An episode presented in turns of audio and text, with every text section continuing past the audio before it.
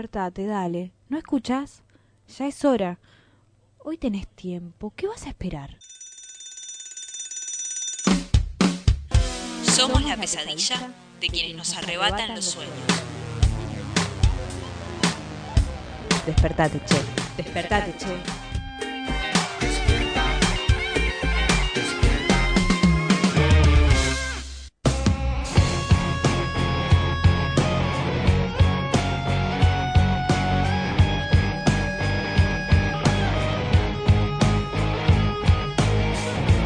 Pero muy buenos días, bienvenidos, bienvenidas, bienvenides a un nuevo programa, un nuevo episodio de Despertate Che por Radio Presente de 9 a 10, como toda la semana de lunes a jueves. Hoy es nuestro último programa de la semana, jueves 25 de julio, y les voy a dar la bienvenida a mis compañeros y compañeras. ¿Cómo andás Leo? ¿Cómo andás Ro? ¿Cómo andan? Muy ¿Cómo buenos andan? días, muy bien. Con fresco. con fresco, está, está fresco y eh, ya la primera noticia que voy a dar en este día es quien está por salir de su casa y nos está escuchando, salga con paraguas porque a partir de las 4 de la tarde aproximadamente, eh, mej- mejor dicho de las 2 hay un 30% de probabilidad de lluvia y esto va a seguir hasta mañana, así que eh, salgan con el paraguas, con el, con el rompeviento para, para poder evitar mojarse un poco, las botas de lluvia, salgan con el kit completo de invierno. Eh, en este momento, como decía Leo, tenemos 9 grados, 9 grados, pero creo que la sensación térmica debe ser un poco, un poco menor porque se siente Sí. mucho el frío. Se siente, y aparte este clima nublado, medio Humedad también, ¿eh? mucha humedad, Mm. mucha humedad y aparte en esta cuestión medio eh, londinense, ¿no? Este clima medio eh, nublado, feito. Pero bueno, vamos acá, vamos a Es lo que hay en Buenos Aires en estos días. Muy ¿Qué buenos días. Muy buenos, Muy buenos días. días. Hola, Ah, muy ¿cómo buenos están? días. Tengo muchas ganas de hacer un meme con vos, Martín, que sea. ¿Por Tal vez me conozcan de películas como Abrigate que hace frío y agarra el paraguas que va a llover. Bueno, eh, si querés Pero me después... parecen muy buenas recomendaciones, eh, ojo. Ah, bueno, bueno. Pensé que me estabas diciendo que no lo diga más. No, Pero no, bueno. no, no. Nunca coartaría tu libertad de expresión, ni la Bueno. de nadie. Coartaría, qué linda palabra. Eh, usted como es la productora y también la operadora, eh, nosotros hacemos todo lo que usted lo que usted diga. Cuánto poder siento. Pero bueno, vamos a comenzar esta mañana, como decíamos. Es, viste, hasta con, se siente medio, medio hasta abajo, pero vamos a tratar de, de levantar un poco, de levantar un poco. Yo estoy con un- una congestión increíble desde ya. Desde David que nací, desde que nací, más o menos, pero bueno, eh, hoy mucho más. Esto se, se complica muchísimo y vamos a actualizar en este momento el estado del el tránsito en la capital federal todos los subtes en este momento están funcionando con eh, normalidad, podríamos decir, al igual que también los trenes, el Belgrano Norte, Belgrano Sur, General Roca, Mitre, Puerto Madero, San Martín, Sarmiento, Urquiza. Vamos a hacer un paréntesis ahí, el Puerto Madero es como un tren raro, ¿no? De cinco estaciones y que solo te lleva a Puerto Madero. Sí. Es, Yo no, no lo Polémico. tengo visto, no lo tengo visto, la verdad. Eh, polémico, pero bueno, funciona bien, funciona con normalidad, pero quienes están viajando en el auto, nos están escuchando por la aplicación, les indicamos que eh, todos los accesos a la capital, al centro de la capital, están totalmente colapsados en este momento. No, me, me quedé pensando con lo que dijiste del tren de Puerto Madero. En realidad es este, la, la gestión de superficie. Es lo que hay que mostrar, es justamente eso, ¿no? Eh, esa es la gestión de Macri, esa es la gestión de, de Cambiemos de los últimos 12 años, lamentablemente. Y bueno, qué sé yo, con eso saca votos en la ciudad. Así que tan mal, lamentablemente no le va.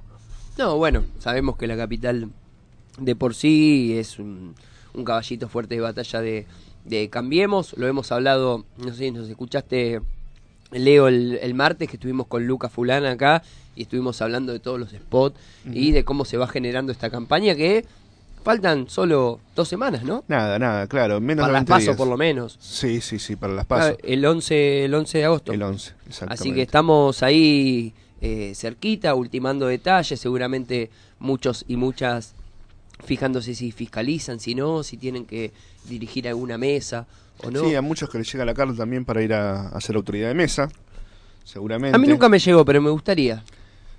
Eh, nunca, nunca fuiste, nunca tuviste la oportunidad. De como... mm, Autoridad de mesa. Autoridad de mesa no, sí como fiscal. Claro. Eh, fiscal de partido, digamos.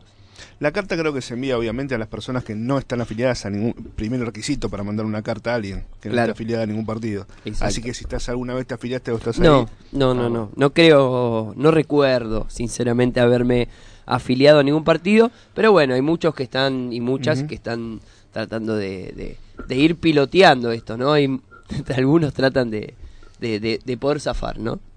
No sé, ¿usted fiscaliza, Leo? Eh, sí, por supuesto, sí, sí. Ya hace dos décadas que fiscalizo y casi, casi, año más, año menos, dos décadas. Bueno, bastante, ¿no? sí. Bastante. Cuando decís dos décadas es como wow, Uy, sí. un montón. Pero bueno, hablando un poco de los accesos a la capital federal y cómo se va generando, vamos a ir a las movilizaciones de este momento, de, de este día, mejor dicho, que se van a ir dando durante la jornada.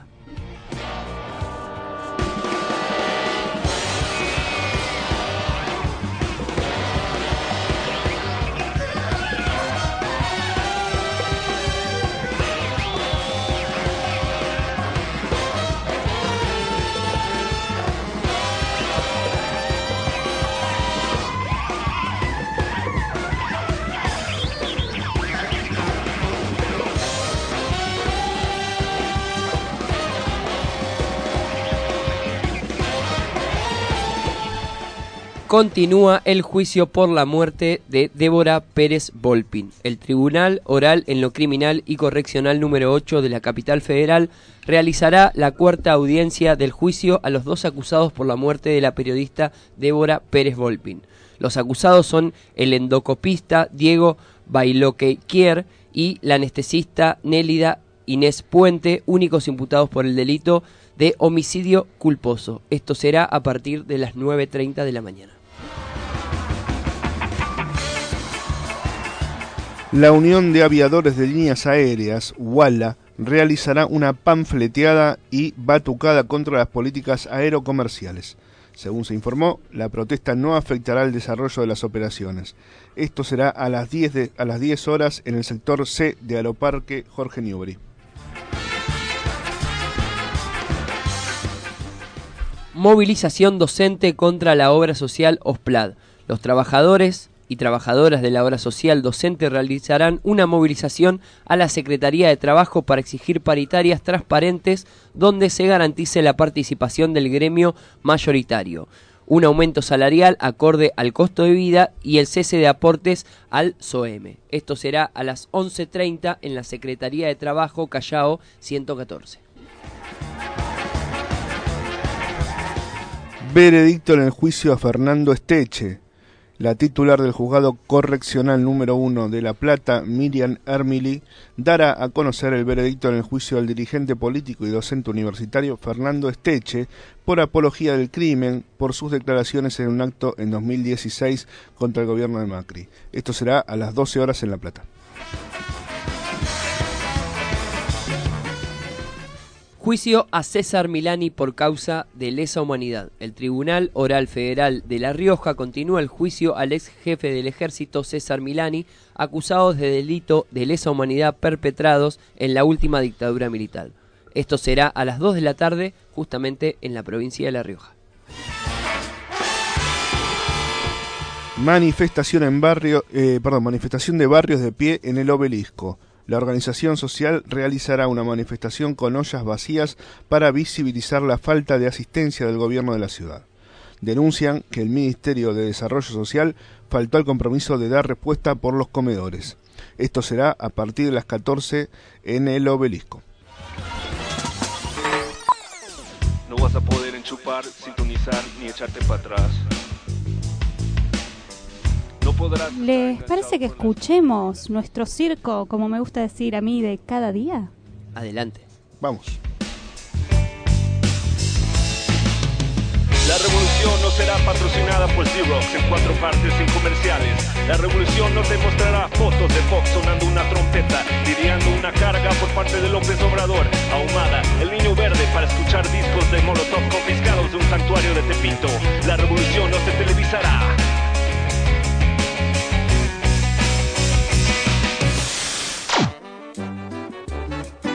Alegría!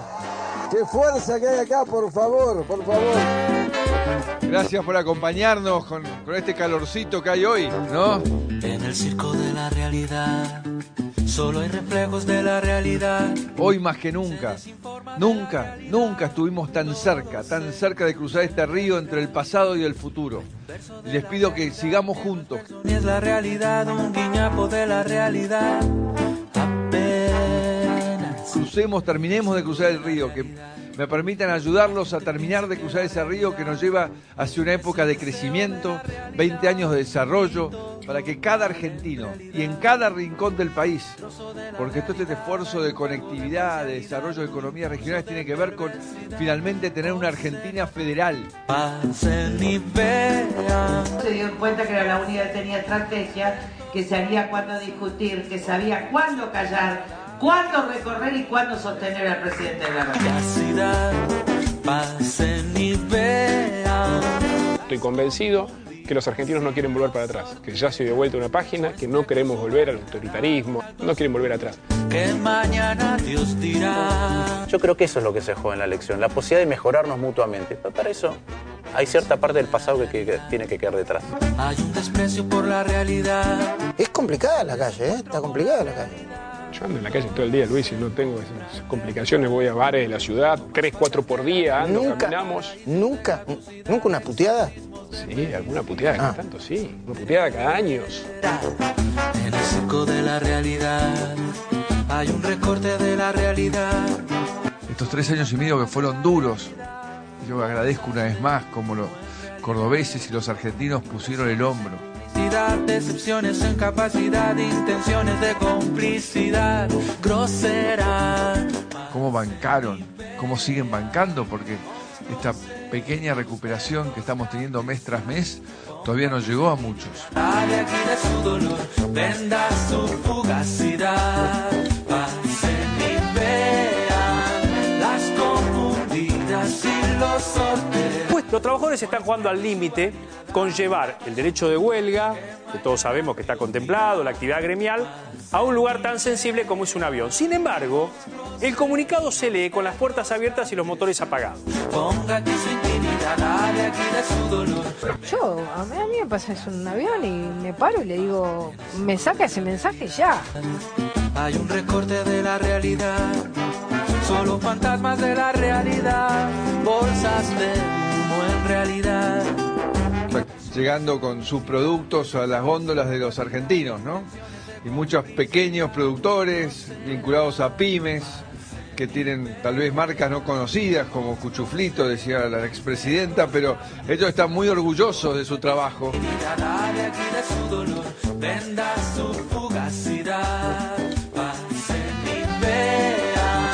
Las confundidas y los. Todas las grandes empresas tienen su segunda marca. No es la discusión. La discusión es que tenés que comprar productos pintoca, porque no te alcanza la guita.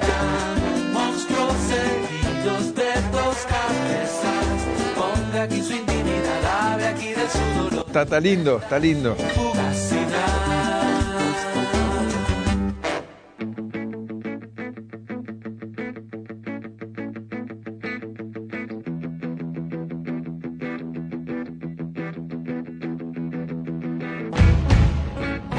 Bueno, escuchamos el circo de la realidad, eh, escuchamos a Macri decir que nunca estuvimos tan cerca de cruzar el río entre el pasado y el futuro.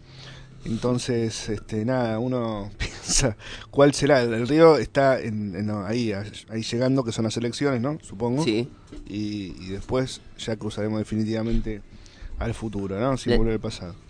No, ese parafraseo que suele tener esas metáforas, ¿no? Ese eh, estaría ahí hablando de memes, eh, tendríamos que hacer ese de no vives de metáforas o algo así, ¿no? Porque porque se la pasa haciendo Es metáforas que solo las entiende él o que son muy simples, pero que no, El, que el río, que la tormenta, que es como, ya deja de llamar que el viento a favor. el que- puente, Demasiado. el, el- el metrobús, el, el ¿cómo era el ese Sub- que quería subtren submetrocletra? metrocleta. Eso.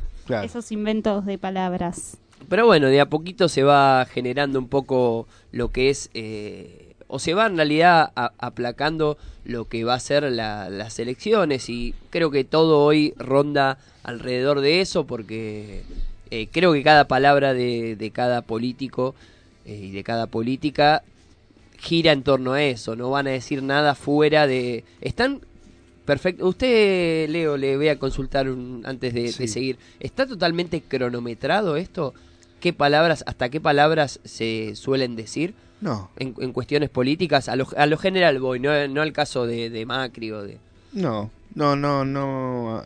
He participado en campañas y no me ha tocado ningún tipo de, de- salvo en cuestiones que tienen que ver eh, con programas televisivos donde los Claro. candidatos se preparan puntualmente para ir eh, con algunas muletillas, digamos, ¿no? Claro. Pero en general no, no para nada, para nada. No, no hay una marcada eh, de línea, digamos, en ese sentido. Sí, hay, eh, obviamente, una, una serie de pautas y, y de consignas que se van a repetir siempre, ¿no? Que tienen que ver con la campaña, justamente. Eh, pero bueno, hasta ahí mis conocimientos, digamos, en esta, en esta materia. Bueno, bien, bien, bien, bien. Después de eh, justamente ocho años en, como, como concejal acá en la Comuna 10, es, es bueno tener Sí. su, su, su, su- Una especie de concejal, comunero, digamos. ¿no? Comunero, concejal, claro. bueno, es, es, Es- es lo mismo, pero en capital, ¿no? Le cambiaron ahí el nombre. Ponele, con algunas atribuciones distintas y mucho más precario en el caso nuestro. Este, pero bueno, no me hagas hablar del tema que ya después de las 10 nos pueden escuchar de 10 a 12 Exactamente, ahí está. en la voz de la 10 ahí me despacho tranquilo. Bueno, eh, teniendo en cuenta un poco y hablando de esto del circo, creo que tenemos que hablar eh, un poco de esta noticia que, que se fue conociendo ayer eh, a última hora sobre la represión eh, policial a docentes en Salta. Los maestros se manifestaban luego de nueve días de paro, solicitaban una reunión con la ministra de Educación, Analía Berrueso. Eh, solo fueron atendidos por los golpes eh, de la policía. Dos mujeres fueron demoradas. Esto se dio frente a la Casa de Gobierno Provincial. Hay varios videos eh, circulando, dando vueltas. Después veremos si a nuestras redes sociales que vamos a estar mencionando ahora podemos ir subiendo y mostrando un poco cómo es el manejo que, ya por lo que vemos es una cuestión a nivel nacional y no solo acá en Capital, viste, estamos acostumbrados más a cada manifestación o cada movilización frente al Congreso, frente a la Plaza de Mayo, eh, tenemos la visita y la presencia de, de las fuerzas represivas de inseguridad.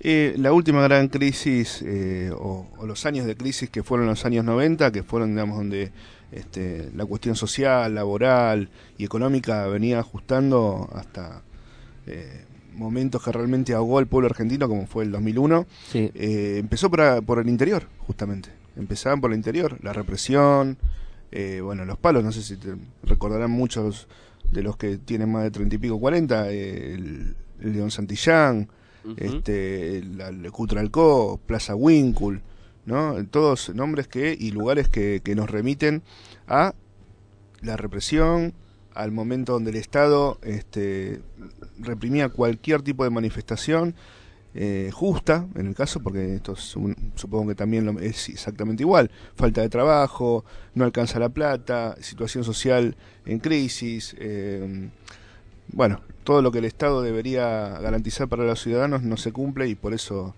ni más ni menos que por eso se hacen estas manifestaciones. Pero bueno, vemos esto y es lamentable realmente, ¿no? Después de, de muchas, de muchos años, casi dos décadas de, de no ver una cuestión, porque si bien esto es el- la pro- provincial, ¿no es cierto? La represión, eh, si bien no es algo que ejerce el Ejecutivo Nacional, hay provincias y gobernadores que empiezan a retomar esto, a tomar esto como algo justamente este, instaurado institucionalmente, ¿no?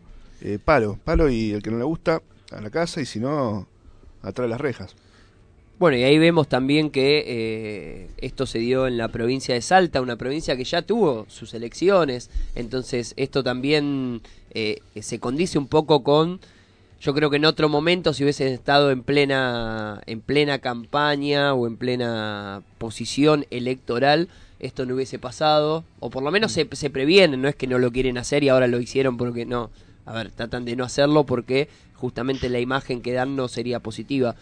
Habiendo ganado estos las elecciones fueron más o menos en entre abril y mayo ya y habiendo ya formalizado un nuevo gobierno que, que entrará a partir de, de diciembre, ya prácticamente los, los gobernadores se despachan sin ningún tipo de, de- de prejuicio, ni, ni, ni tampoco tratar, tratando de, ocultarse, sino a las muestras y a las claras de que justamente la educación, que es lo que se supone que venían eh, muchos y muchas a, levantar, no, no es así. El tema es que cuando desde el poder, el poder siempre político y más cuando se gobierna, eh, ejerce una cierta hegemonía de pensamiento, ¿no? Una cierta hegemonía también cultural. Y, y lo han logrado, lo han logrado este, ir metiendo de a poco más allá de, bueno, después de muchos años donde la represión había quedado, este, la represión en las calles, a, a las manifestaciones políticas, sociales, este, habían de alguna manera cesado, terminado. Bueno, el gobierno de Mauricio Macri es otra de las cosas que, que volvió a retomar y eh, reimplantó de nuevo, ¿no? Eh, de alguna manera naturalizar la represión. Naturalizar la represión. Y es gravísimo, lamentablemente, y triste también, ¿no? Hay que decirlo. Sí, seguramente Leo, eh, seguramente vamos también eh, eh, a ampliar un poco más esto en los próximos días, veremos cómo, cómo sigue esta cuestión, pero en este momento vamos a ir a escuchar la primera canción de la mañana, en este caso trajimos a una banda de, eh, de lejos, es de Moreno. De, Eh, no tan lejos, acá bueno, nomás. va- bueno, sí. Estábamos hablando de Salta. Claro. yo digo, Claro, bueno, un- bueno, es, en realidad Ay, es... lo criticaban. Sí, ¿por qué? Paso del Rey en realidad, es un poquito más lejos. Pero bueno. Ya más rural. Sí, sí, sí, sí. Pero eh, vamos a escuchar a esta banda eh, llamada Mustafan con Mr. Lewis.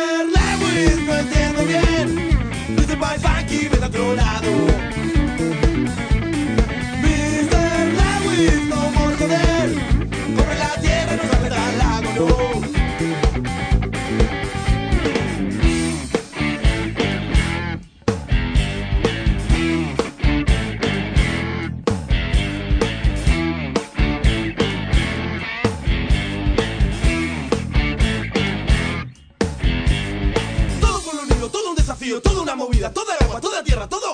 Todo un pueblo unido, todo un desafío, toda una movida, toda el agua, toda tierra, todo. Todo un pueblo unido, todo un desafío, toda una movida, toda el agua, toda tierra, todo. Todo un pueblo unido, todo un desafío, toda una movida, toda el agua, toda tierra, todo.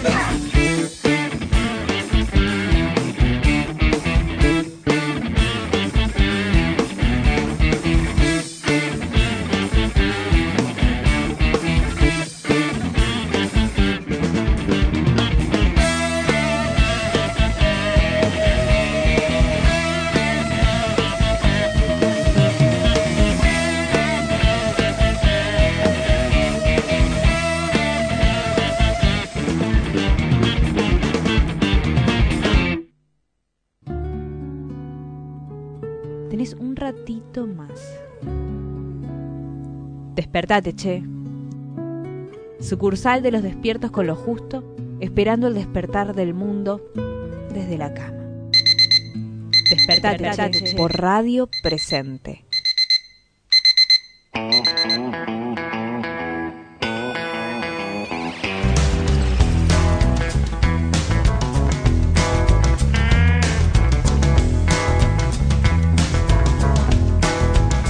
Seguimos en Despertate Che y este es el momento de la columna de Economía Popular y Feminista con Lucía Sidmio Bom. Muy buenos días, Lucía, ¿cómo estás?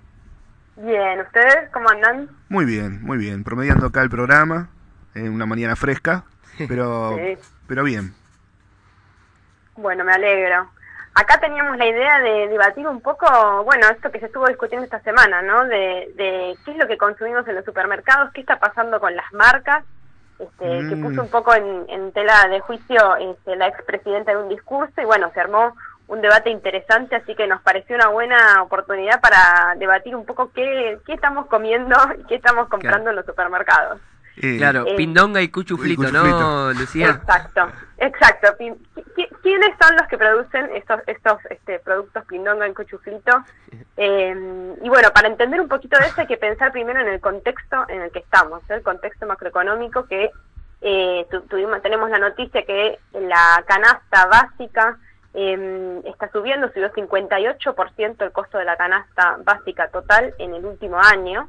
Eh, una familia de cuatro integrantes necesita más de 31 mil pesos este, para cubrir eh, los gastos mínimos totales, 12 mil pesos como mínimo de alimentos, en un contexto donde el salario mínimo también está a 12 mil 500 pesos. ¿sí? Así que las familias argentinas están complicadas, el salario real está cayó 12% en el último año y en el, en el, si uno mira desde la gestión de Macri ya cayó más del 18%. Entonces es lógico que el consumo esté muy deprimido y las ventas en los supermercados ya llevan 11 meses consecutivos de caída. ¿sí? El contexto es bastante dramático, entonces bueno, eh, pareciera que las, las supermercados este, y las grandes marcas están jugando ahí un poquito el juego de a ver qué hacen para este, no perder tanto consumo en ese contexto. Y mm, para entender un poquito quiénes son estos, que quién es Pindonga y quién es Cuchuflito, este, hay que pensar también un poco cómo operan los supermercados este, en Argentina, Hmm. cómo vienen operando, que es el momento donde más entran los supermercados a la Argentina, y qué es lo que vienen haciendo los supermercados en el mundo. Es un sector, tanto los supermercados como los alimentos, que está cada vez más concentrado y que tiene concentración en distintos niveles, lo que nosotros compramos. Primero, en el producto en sí mismo, ¿no? Nosotros vemos una marca en la góndola, eh, pero esa marca a su vez está hacia adentro, en, la- en el proceso de producción, por ejemplo, de una leche, hay productores muy pequeños al principio, muy informales, con, con bajas ganancias, y en la medida que el producto va llegando al supermercado, se va concentrando cada vez más. O sea que el último empresario que pone el producto en la góndola es el que un poco más ganancia tiene y es el que de alguna forma eh, vino tercerizando a los demás, le fue comprando pequeñas cosas en el camino, quizás a un costo bajo eh, y quizás con bastante poder de mercado, porque es él el último que lo pone en la góndola. O sea que ese es un primer nivel de concentración. Un segundo nivel de concentración es de grupos de marcas, ¿sí? O sea, esa, esa leche pertenece a un grupo de marcas que tiene otros productos, tiene los quesos, este, la manteca, tiene otras cosas más, y eso hace que en las góndolas del supermercado estos grupos de marcas se lleven la mayor, la mayor parte del espacio, ¿sí? Arcor tiene el 45% de, eh, de la góndola de galletitas, eh, lo mismo Kraft, Unilever tiene el 70% de la góndola de mayonesas y si vamos a perfumería todavía más. Entonces, la góndola en sí, la forma en la que los productos están en las góndolas cuando nosotros llamamos al supermercado no es ni casual ni gratuita. De hecho, estos grandes grupos de marcas pagan a los supermercados por un espacio específico de la góndola. ¿sí? El que tan arriba está, donde lo vemos. Ese es un segundo nivel de concentración de marcas. Y un tercero es a- entre los supermercados.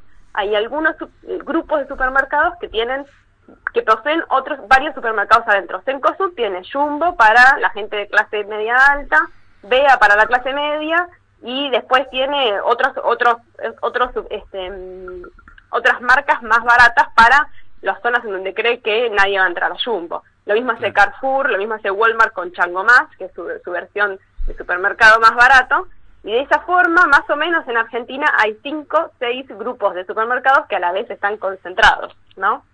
Eh, entonces, ese es un poco el contexto en el que juegan y en ambos niveles juegan siempre con precios y con calidad y mostrando algunas marcas, marcas propias más caras y otras marcas propias más baratas.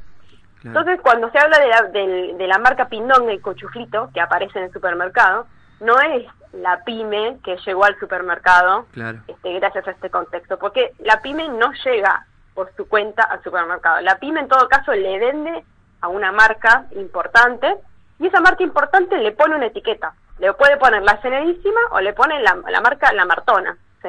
Depende a qué precio lo quiera vender. Claro. O puede ser que el propio supermercado le ponga su marca, ¿no? Cada supermercado Claro. conocemos Coto, Sí. este Cencosud, Carrefour tienen su marca propia, que se la ponen y lo que hacen normalmente es eh, le compran a productores muy pequeños, el supermercado tiene mucho poder, imagínense que quien no quiere estar ahí en la góndola, así que el supermercado mm, negocia las condiciones que quiere, le compra a pequeños productores y le pone la marca del supermercado. Entonces, es muy difícil que nosotros veamos a un pequeño productor directo en el supermercado. Vemos a, eh, a las grandes marcas haciendo una estrategia de precios o de calidad frente a una gran caída este, en, la- en el consumo por el salario real que está muy deprimido. ¿sí?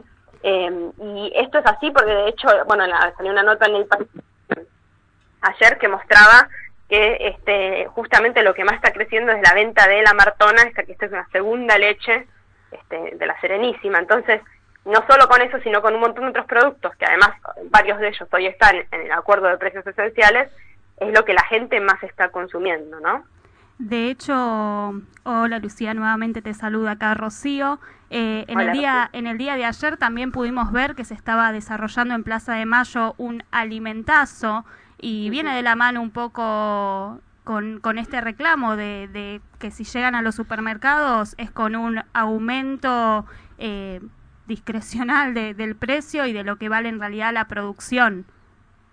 Exacto, sí. Es muy difícil para ellos, este, para todos los productores pequeños, negociar algunas condiciones mínimas justas. Este, por eso hay tantas iniciativas de comercio justo, de economía popular por afuera del supermercadismo, porque el supermercadismo, que es además lo que más está creciendo en el mundo y lo que más está concentrando, no, parecería hacer eh, mucha justicia ni estar del todo lo regulado que debiera estar por el nivel de concentración que tiene y por la importancia de los productos que se consumen ahí, ¿no? Eh, igual este es un marco más general, no es nuevo este proceso de concentración, lo que sí es eh, hace la nota de color es que cada vez más pesen estas segundas o terceras marcas en el consumo de los argentinos y argentinas. Y bueno, obviamente tenemos que decir que hace ya un, un par de años, eh, para ser generosos, eh, el gobierno nacional prácticamente desmanteló todo lo que tiene que ver con el control de, de precios, de monopolios, y de la cuestión de la cadena de comercialización, ¿no? También, tampoco tenemos esa posibilidad. Sí, sí, y mm, en todo lo que tiene que ver con control de precios es muy importante que la gente esté informada porque la gente es la que más lo va a controlar, digamos. Eh, la gente que va al supermercado a comprar, si no sabe cuáles son los precios de referencia, es muy difícil que se queje con un precio que está muy por encima. Y además es muy importante que esos precios de referencia justamente lo marquen marcas de consumo medio, porque si vos pones demasiado barato un producto que ya es, digamos, de, de calidad baja, ese, esa- ese precio no es referencia para todos, para todas las marcas de esa mayonesa. Porque vos ya sabés que, bueno, ese es el, si el precio acordado, si el precio regulado es uno demasiado abajo, pareciera que no es una política para todos y es solo para el conjunto de gente que llega y encuentra, no sé, el azúcar dominó, que si es demasiado barata va a estar siempre en falta. No sé si me explico. Sí, sí, sí, eh, muy claro. Lucía, te quiero consultar respecto, acá estoy mirando un poco lo que es, eh, son los afiches, por decirlo de alguna forma, que, que mostró el INDEC cuando eh, habló en estos días de la canasta básica y el aumento en junio y demás. La primera pregunta eh, va respecto a, tiene como, como tres columnas, ¿no? En la que dice hogar 1, hogar 2, hogar 3. Sí. En el hogar 1, eh, supuestamente, eh, en una canasta básica alimentaria es de 9 mil pesos Y eh, una canasta básica total es de 24 mil pesos. Eh, eh, se habla de, un, de una composición de tres personas, lo cual es, a ver, justamente en eso, te- eh, dice tres integrantes, lo cual está compuesto por una mujer de 35 años, su hijo de 18 y su madre de 61. Y en el Sí. hogar 2 y hogar 3 ya ahí va una familia un poco tipo y ortodoxa como varón-mujer y dos niños, o Sí. en el hogar 3, varón-mujer y tres niños. Eh, primero, ¿por qué se toma este, este tipo de... O sea, la pregunta es ¿por qué, por qué se toma este tipo de, de, de familias tipo, de conformación familiar, exactamente? Sí, mira, en realidad hasta, hasta le está sumando un poquito más porque antes normalmente hablábamos siempre en la prensa y en todos lados de esta familia tipo de cuatro personas, ¿no? Un varón y una mujer y este, dos niños, que bueno, eso obviamente que es una... Se está, se está suponiendo que todas las familias este, tienen, digamos, la conformación completa y que además son heterosexuales, o sea, hay un montón de... En las estadísticas hay un montón de construcciones y de supuestos este, y de construcciones sociales que se ven detrás. Entonces, cuanta más diversidad se muestre, mejor. Yo creo que está bueno que haya un primer hogar que tenga, que es la realidad de muchas familias argentinas, que estamos las mujeres solas, ¿no? Una abuela, una madre y un hijo. Este, y, y de hecho, eso se, se plasma también y hay, y hay bastante discusión en torno a cómo se, este, se asume que consume cada miembro del hogar, ¿no? Claro. eh, está esta idea de bueno del adulto equivalente que una mujer es, consume el 70% de lo que consume un varón bueno esos son obviamente son todos supuestos y construcciones sociales que no necesariamente son así pero a mí me parece importante que aparezca una, varias hogares porque la realidad es que esta familia tipo de la que siempre se habla en los medios de mujer varón y dos, dos hijos o simplemente de mujer varón y que estén ambos viviendo juntos es solamente el- la realidad del 38% de las familias en el mundo, o sea que no son Claro. ni la mitad de las familias en el mundo. Así que está bien que, que se muestre esta diversidad y debería aparecer este, todavía más. Eh, pero bueno, igual en, en los tres tipos de familias la plata no alcanza, eso hay que dejarlo claro. Y también me parece que está bueno em, pensar en esto de, de cuando se habla del consumo, de cómo está cayendo el consumo de las familias, de que estamos hablando de cosas básicas y no de una discusión en torno al consumismo, que también Claro. podría estar, ¿no? Pero la verdad que está muy lejos eh, de, de cualquier contexto y situación que le pase a la Argentina hoy. Y hay, son cosas que hay que debatir, obviamente, Claro. este, sobre todo en- con las necesidades ecológicas, este, no podemos este, vivir pensando que apostando al crecimiento y al consumo como consumismo, pero es muy difícil tener ese debate en este contexto de ajuste, ¿no? Exactamente, justamente eh, lo que decías vos, esto de la plata no alcanza, era la segunda pregunta en la que eh, justamente dice que eh, una familia tipo, como te decía, madre, hijo y madre de la madre, eh, necesita 24.798 pesos como canasta básica total para vivir, estimo yo, y 9.800, o sea, 10.000 pesos en cuanto a lo que es la canasta básica alimentaria. Eh, a ver, eh, es capaz una pregunta un poco... eh, me, tomo el atrevimiento de hacer una pregunta medio estúpida, pero con 10 mil pesos tres personas no comen. Eh, ¿cómo, ¿Cómo es que toman esto y, y muestran estos datos así tan, tan a la liviana y tan eh, de esta forma en la que no creo que engañen a nadie, ¿no? No, no engañen y también tenemos que pensar que, bueno, estos son datos este, nacionales, después tenés la apertura este, este, por zona y, bueno, obviamente que uno tiene los precios, acá estamos hablando en Capital Federal, tenemos unos precios, en otras, en otras zonas tenemos otros, Claro. eh, y además que su- es, son promedios representativos este, que, que cruzan, digamos, distintos, o sea, cruzan supermercados, pero también otros comercios, eh, y sí, son de mínima, obviamente que uno tiene más gastos este, eso, porque además en esta en este mundo, digamos, de consumo, este, uno necesita cada vez más cosas, necesita, considera cada vez más cosas como, como necesidades básicas. Eh, es- está claro que no están este, que no están cubiertas las necesidades, pero a mí lo que me parece también interesante de estos números es que me parece que derriban cualquier argumento, por ejemplo, cuando alguien empieza a decir, ah, no, pero, viste, se embarazan para cobrar porque con esto cobran y viven y, y haces la cuenta y, y aunque cobraras cinco asignaciones universales, podrías Sí, no. cubrir este, lo, lo que necesitas para cubrir la canasta básica total. Así que eh, hay una disparidad y me parece que también de mirar la canasta se, se ve la urgencia en actualizar el salario mínimo vital y móvil que está al mismo, al mismo monto que la canasta. Claro, eh, última y cortita, canasta básica total también, eh, dentro de eso también está lo que es eh, eh, alquileres de vivienda, eh, pago de, de, de expensas, digamos, o si tenés casa propia, pago de servicios. El pago de servicios sí, los alquileres en Capital Federal ahora los incluyeron, pero Claro. eh, no estoy segura. Te la digo para la próxima, pero me parece que no que no están este, Claro, que no porque están si, incluidos. si tres personas, eh, prácticamente un tres, un, sí, un tres ambientes, eh, vive y come y todo con 25 mil pesos, eh, la verdad es que no, no, no se hacen milagros, ¿no? Por eso, por eso es que, que iba un alquiler hoy prácticamente un tres ambientes en una zona normal o, o común de barrio, está ronda los 18 mil pesos. 15 No, es que mil. eso- para eso justamente para pensar esa situación que es muy además de Capital Federal, eh, está bueno mirar eh, que el, el, digamos lo que sería el INDEC de la ciudad de Buenos Aires hace sus propios sus propios cálculos también de lo que del costo Ah. de vida en capital y es obviamente mucho más elevado. Ah, bueno, perfecto. Eh, La oficina de estadísticas de la ciudad, decís. Sí, exacto. Bueno. Exacto. Ahora ahora mira, ahora cuando cortamos que les paso el número de cuánto está para Capital Federal. Ah, bueno, buenísimo. Muchísimas gracias, Lucía, por la comunicación, como siempre. A vos y a, y a Corina, como todos los jueves, les agradecemos. Y que tengan un buen fin de semana. Y lo tengo que decir porque es mi latiguillo. eh, abríguense porque hace mucho frío. Y lleven paraguas y piloto porque hoy llueve. Muchas gracias, un abrazo chicos. Chao, Chao, nos vemos. Ahí estábamos hablando con Lucía Sirmi Obón, ella es economista feminista, también es investigadora del CONICET. eh, nos contaba un poco respecto a esto. Se generó esta polémica, ¿no? A partir de los dichos de la expresidenta y aparte, más que nada, por, por los nombres, ¿no? Uno está acostumbrado a decir eh, pindonga, está acostumbrado al, al cuchuflito. Sin embargo, eh, bueno, se fueron generando justamente esta polémica por ese tipo de palabras que nos llevaron después a un análisis mucho mayor como el que hacíamos recién con, con Lucía, ¿no? Eh, la canasta básica indica el 31 el, el 31 mil pesos por mes, una familia tipo, de las que se, se suelen llamar tipo de cuatro personas.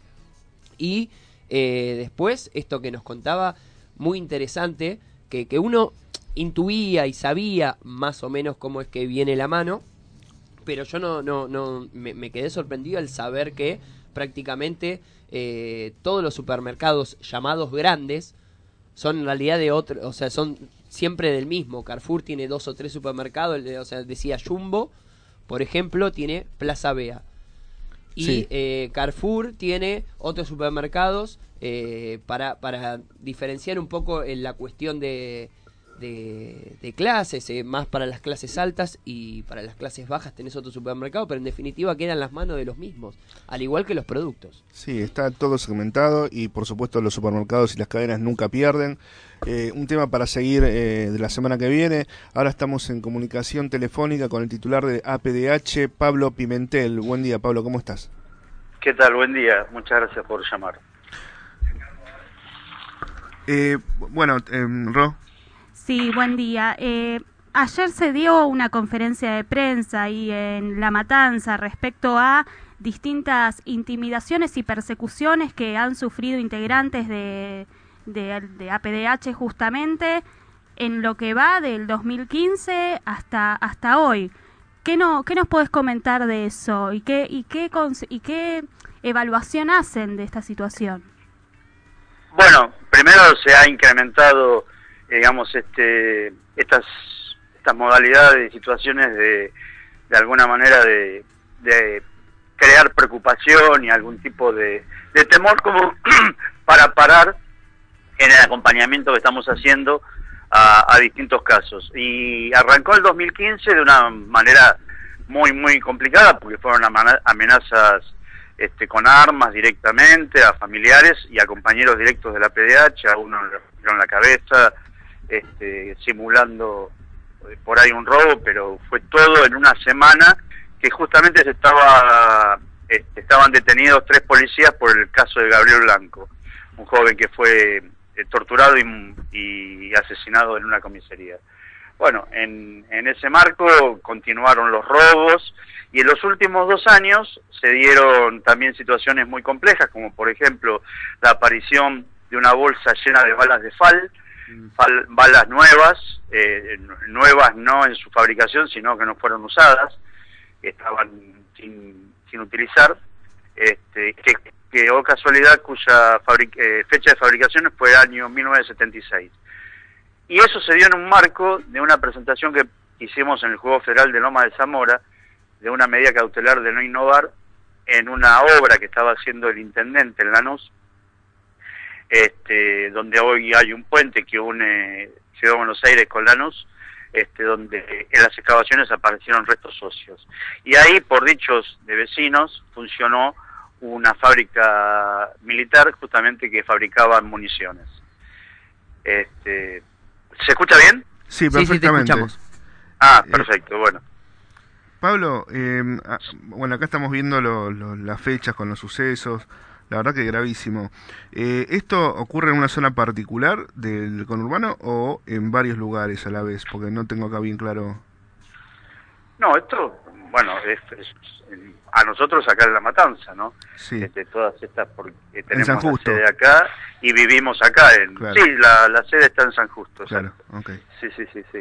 Y, y después todos los que estamos en La Matanza, la mayoría vivimos acá. Hay varios compañeros también de, de Capital y de, de Febrero y este, de otras zonas. Pero las persecuciones y todos los Es- hechos fueron cerca de la sede Bien. y en los domicilios, donde justamente fueron también siniestrados dos vehículos de dos compañeros, eh, eso fue el 9 de julio, que fue lo que nos alertó y dijimos, bueno, esto hay que visibilizarlo, y ayer eh, la verdad que hubo una concurrencia muy importante de más de 100 personas, entre organizaciones barriales, eh, gremiales, políticas, bueno, que vinieron a respaldar este, la tarea que venimos haciendo desde el año 84 acá en Matanza. Pablo, eh, te saluda Martín, buenos días. Eh, la PDH... ¿Qué tal, Martín? Buen día. Buen día.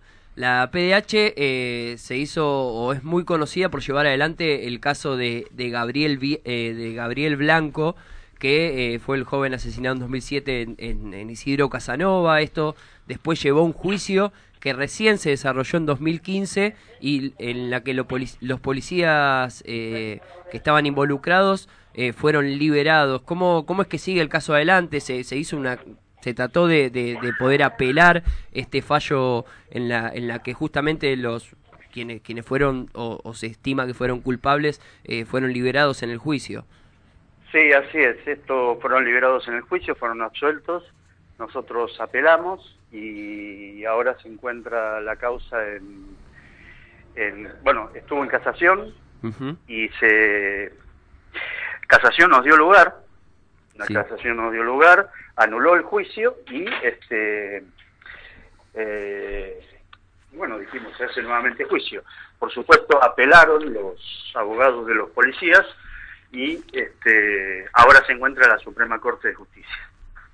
Bueno, seguramente Pablo estaremos eh, más adelante comunicándonos eh, con vos y con la PDH para tratar de, seguir esto, estos casos. Sabemos muy bien de, eh, y según lo que contaron allá en la conferencia, la situación que están viviendo y cuentan obviamente con los micrófonos de radio presente eh, para poder eh, hablar de estas cuestiones y que se si- visibilice porque sabemos muy bien que este, que este tipo de acciones no, no son recurrentes de los medios de comunicación hegemónicos, ¿no? No, para nada, y esto hay que decirlo para terminar, les agradezco que se haya intentado, apoyado del discurso tanto de, de Vidal como de Macri, este, su ministro de Seguridad Ritondo y Bullrich, ¿no? que han, este, han in- instalado la doctrina Chocobar y, y se ha incrementado la violencia institucional y la cantidad de consultas que hay por eso es muy grande y bueno, evidentemente este, le jode que un organismo en forma independiente esté acompañando estas situaciones y las haga públicas, ¿no? Así que muy agradecido en nombre de todos los compañeros de la PDH. Muchísimas gracias y bueno, buenos días y buen fin de semana. Igualmente, un abrazo. Hablábamos con Pablo Pimentel, titular de la APDH.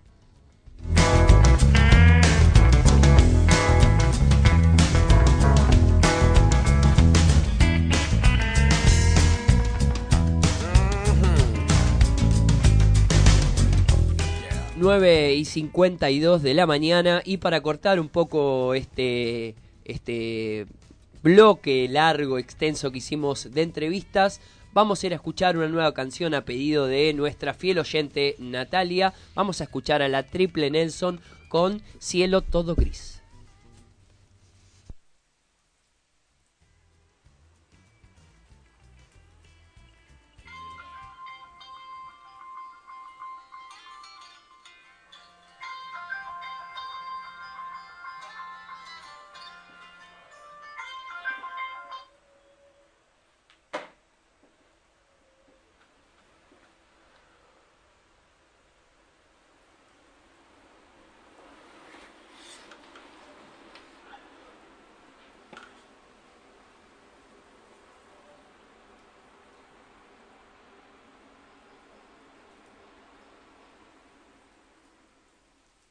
Mirando cómo llueve, el día pasa lento, transcurre primavera y el frío vuelve a hacerse sentir. El viento lleva un cierto sentido este y es este sentido el que llega a moverme a mí, a moverme a mí. Escucho Pink Floyd y sin pensarlo me escapo un poco. La vida es como el mar que ahoga de a poco. Agarro la guitarra, sus cuerdas no me atan, afino sus sonidos, me atrapan y la vuelvo a tocar. Son horas ya que llueve, parece fuera agosto y el cielo llueve muy muy leve, sin sal.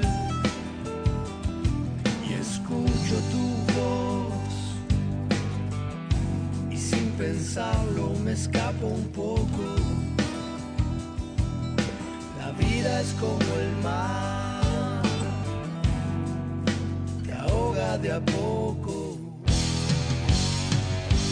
Y es raro, pero me gusta la lluvia y me gusta cuando llueve ver llover. El cielo todo una foto sin color, como un acorde menor disminuido. Las hojas que gotean, el pasto no se enoja, la tierra que la toma como sin poderse saciar. El día que se aleja, lleno de tantas quejas, el viento nunca para de llevarse la soledad.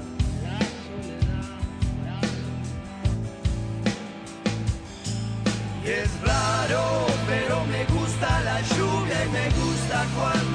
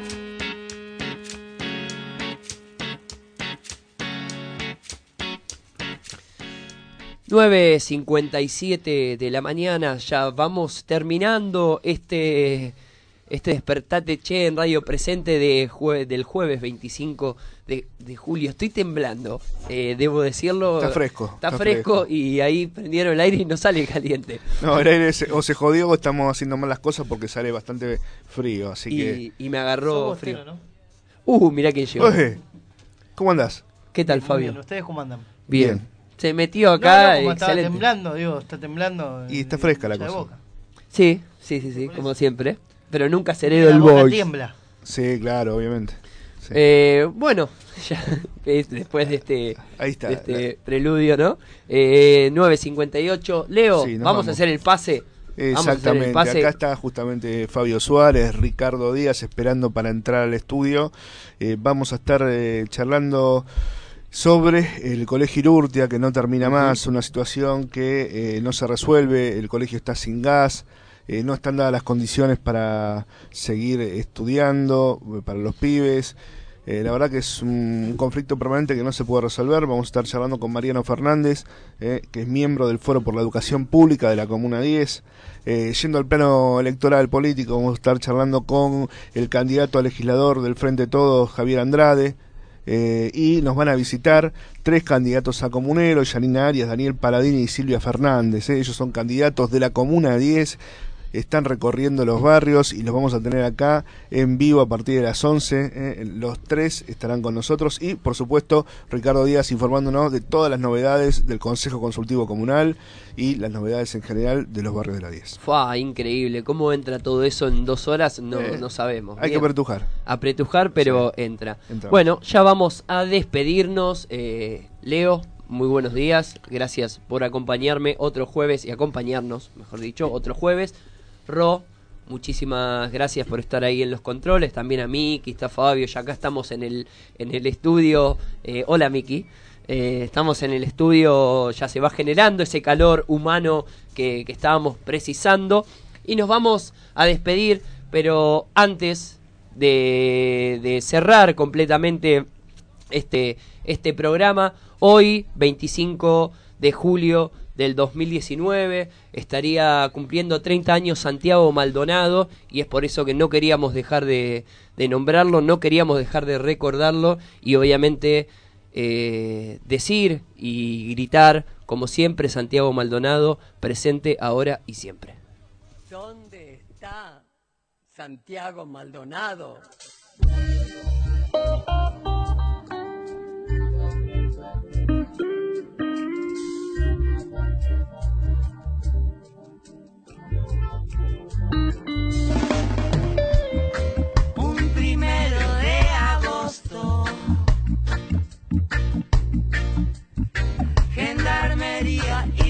Señor.